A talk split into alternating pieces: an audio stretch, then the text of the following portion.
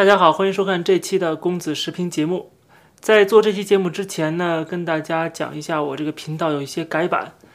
我们除了在上期节目讲过了，增加了公子财经的这个栏目以外呢。我还把这个公子快报跟公子时评这两个栏目合二为一了啊，以后都叫做公子时评了。原因就是公子时评跟公子快报，我一开始的初衷是想把这个分开，就是公子快报更多的是报道一些最新发生的一些事件，评论占的比例比较小，而公子时评呢是讲这个某个事件讲的比较深入啊，会加一些理论啊，加一些这个历史啊。啊，把它更加的饱满做的。那么，但是我不可能每一期都像公子时评这样啊，有些事情呃突发的事件呢，或者有一些事情不值得去讲很多啊，没有太多的分析的空间的话，那么就集结成这个公子快报。所以公子快报的时间也比较短啊，在十分钟以内。公子视频会超过十分钟，这是我之前的构想，也是我的之前的一个规划。但是现在做了几百期的公子视频跟公子快报啊，两个加起来已经上千期了。我觉得这两个类别有时候会让大家感觉有点模糊不清啊。有的时候呢，公子视频讲的东西呢，可能会时间稍微短了一点，然后公子快报呢，却呃这个评论讲了一大堆哈，那就感觉好像是颠倒了，所以会出现两个类别，实际上呃差距不是那么大，所以说干脆我就把它全部归为公子时评算了。这样的话呢，公子时评有的节目会长一点，有的节目会短一点，有的节目主要是讲事件，有的节目会多一点分析啊，不会那么特别的统一啊。这是未来的公子视频这个栏目。当然了，还有另外的公子读书栏目、公子财经栏目，还有公子 vlog 这些栏目之间的差别是比较大的、比较清晰的。在这儿呢，把这个频道的一些小小的变动和我的一些想法。在这个节目里边啊，跟大家讲一下啊，有很多的观众很关心我这个节目的发展，而且从一开始就一直跟着我们成长，所以说非常感谢大家的支持啊！我有任何的新的想法和我们频道的变动，我都会及时的通知大家。那么这期节目呢，跟大家讲一个特别有意思的事儿啊，在前两天我看到推特上面有人给我私信在骂我，一看是一个五毛小粉红，他除了有一些脏话呀、诅咒以外啊，还给我发了一个截图。说我我已经把你举报到网警了，你等着被通缉吧。这个截图呢是这个小粉红他发了一个成功提交举报信息的一个举报平台的截图，其中还有一个举报编码，相信他是一五一十的按照这个举报的平台上面的要求啊填好了，然后点击了举报，所以他有这么一个举报编码。他甚至拿这个举报编码还可以去查他举报之后政府如何的去处理啊。看到这条消息，我根本就没有搭理他。这种人一般遇到了，我就直接删除拉黑。但是由于他有一个这个举报的内容啊，那我就把这个截图了啊，发在这个推特上边，嘲笑了他一下。然后没想到今天早上我看到同样的这个人啊，他又发了一条推特，他抱怨说他因为举报了油管上的反华分子工资审和强国反贼，这另外一个博主说被罚了六千元人民币，说要跟我没完没了，然后诅咒我早晚没有好下场。看到这条消息呢，我赶快去搜啊，这个人怎么回事？原来呢，就是他在半个月前不是举报我了吗？还被我这个截图了。半个月之后，网警给了回复，给了一个处理结果，就是对这个举报者罚款六千元人民币。那么当然了，我不知道这个里面具体的信息他怎么罚的，是通过电话呀，还是怎么样？他他肯定是举报我的时候留了自己的信息，然后我们可以脑补出那个当时的画面啊，他举报我了，然后获得了这个举报的结果，兴高采烈的啊，看着等着我是被通缉，然后没想到他自己被警察罚款六千元，因为他非法翻墙。但是我们再想去嘲笑他，已经没有机会了，因为他的推特被封号了。为什么被封号呢？因为我把他举报了，就是前两天啊，看到他半个月前骂我的这个信息啊私信，然后我就转手举报了，因为他里边有诅咒我的这些信息啊，这个一看就是对我人身安全的威胁，这个是在推特上面是一定会被处理的，所以说我就点了一个举报啊，把这一他给我发的私信给举报了，然后果然二十四小时就把他给处理了，但是由于我看到他在被封锁之前发的这个推特啊，这个说他被罚款这个事儿。我现在有点后悔啊！怎么能够痛打落水狗呢？怎么能够这个让他这个遭到双重打击呢？对吧？我其实想着留着这个号，他我当初应该不举报他啊，不举报他，他被罚款，然后他在网上抱怨啊，大家还能去调侃他，去这个取笑他，对吧？现在好了，他这号被封了啊，想取笑他也没法取笑了，我们只能在节目里取笑他。他说我们是跳梁小丑，我真的觉得，呃，看到这样的结果，到底谁是跳梁小丑？一方面被自己的亲爱的祖国啊，这个社会主义铁拳痛击啊，罚款他六千块钱，不是我罚款的，更不是强国反贼罚款的啊，不是我们怎么样的，是他自己去自找的，不作就不会死吗？他自己作，非要去举报海外的 这个评论人士。所以说这些小粉红啊，真的，我觉得在这个节目里边趁机啊，给大家普个法，就是说，既然你那么支持祖国，那么支持你的呃政府，那么政府不让你干的事儿，你就不要干，对吧？政府说了翻墙违法，你就不要翻墙。居然到现在为止，还有很多人一方面啊说支持应该有墙，不能让所有的中国人都随便看到境外的信息，但同时他自己却还在翻墙，这不是双重标准吗？不让别人干，自己却干得特别欢实。另外还有人去否定这个翻墙违法这个事儿。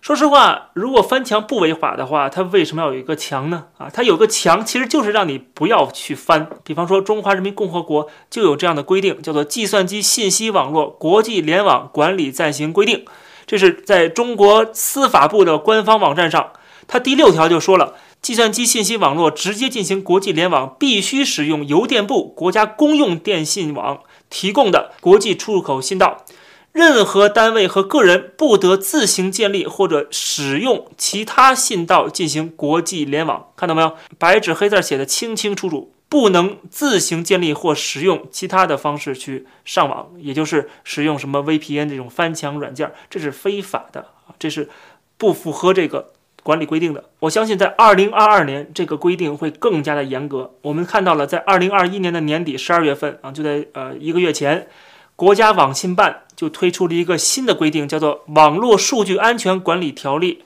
这个现在是公开征求意见的一个通知，现在是征求意见稿。我们看第四十一条的规定说，国家建立数据跨境安全网关。对来源于中华人民共和国境外法律和行政法规禁止发布或者传输的信息予以阻断传播啊，规定的非常清楚，就是我们把你屏蔽了，不让看这些信息。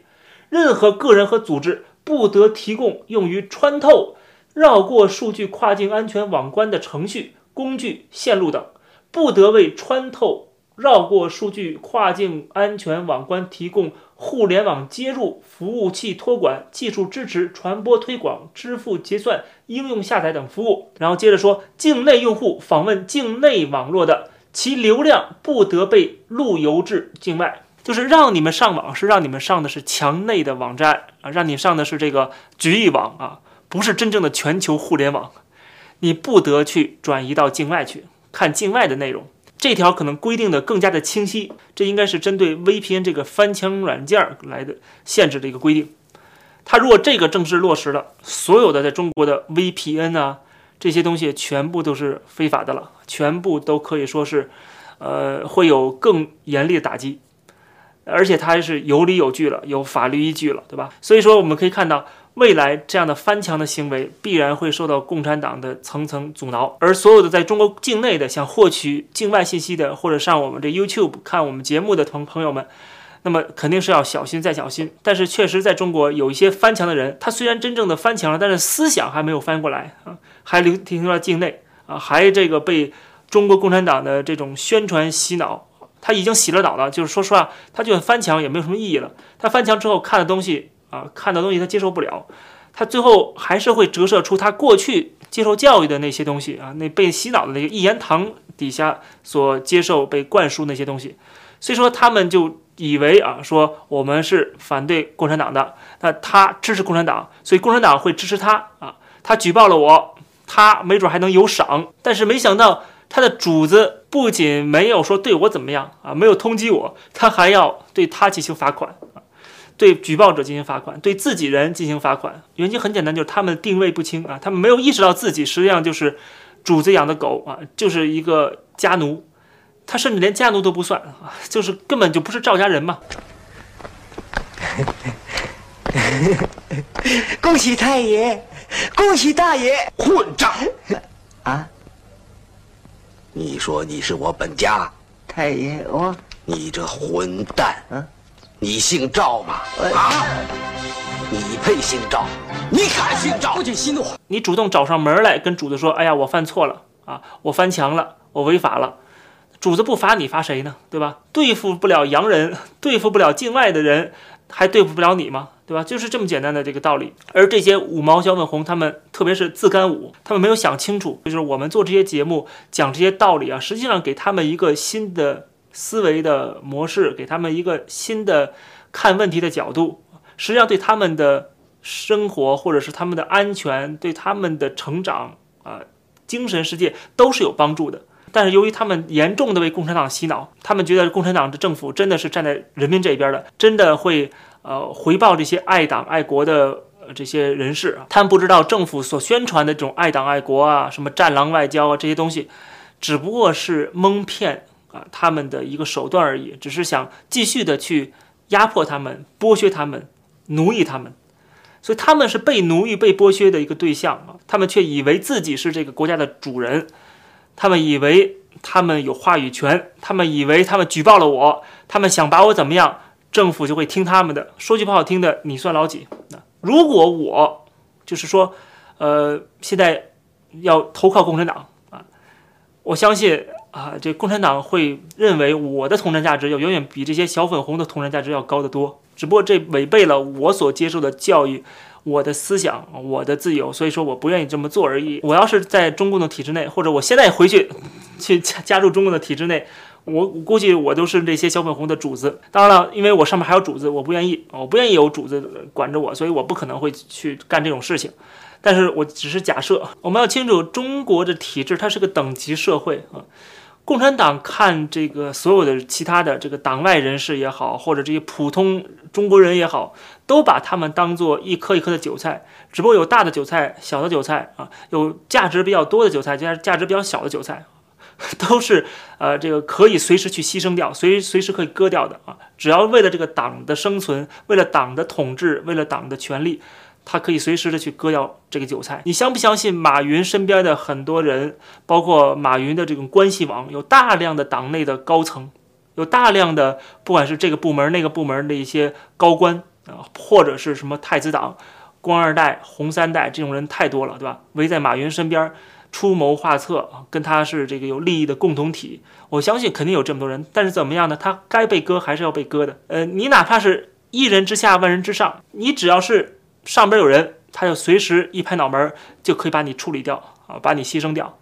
只要他觉得有必要的话，有这个政治需求的话，所以说就每个人只要在这个体制内，每个人都是不安全的，每个人都会呃心惊胆战的。这在历史古中国古代历史上几千年的这个呃这个帝制时代，这都看得非常的清楚。这么多的事例案例，对吧？我奉劝这些所谓的爱党爱国的小粉红们啊，你们真的是爱这个国家的话，多关心一下这个国家的人间疾苦。啊，这个中国人他们的这个遭遇，我们看到关于西安的所有的新闻啊，都是政府如何的这个做的多么好啊，多么的爱护人民啊，多么的救民人民于水火呀。但实际上真的是这么回事吗？我看到网上有一条消息啊，就是别人发出来的，在小红书上面说西安救命。他一开始讲的是他爸爸突发心脏病，说很多的医院呢都不接诊，但是核酸报告什么都有，就是拒收。打幺幺零说不管，打幺二零一直占线打不通，防疫电话也一直占线。最后他说万分的焦急，求大家帮忙。后来说到了晚上十一点四十，他说一边流泪一边编辑这条信息。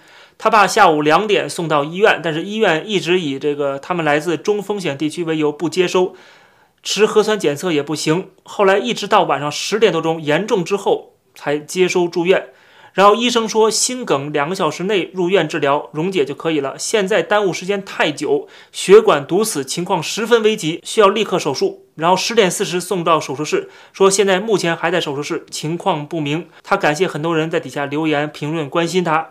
最后他更新了一条，说耽误太久，抢救失败，我没有爸爸了。这就是今天西安市民的遭遇啊，这是无数的遭遇之一。这在一开始西安封城的时候，我当时就言之凿凿说一定会出现这种后果的啊，就是他这种非常严厉的封城啊，然后把所有人封在家里边。也许他会保证没有大面积的饥荒或饿死的情况，但是零星的这种情况一定会发生，这种悲剧。所以我们过去这些天都看到了，到处都在抱怨啊。这个在微博上边啊，在一些社交媒体上边就讲说，很多人在家里边挨饿，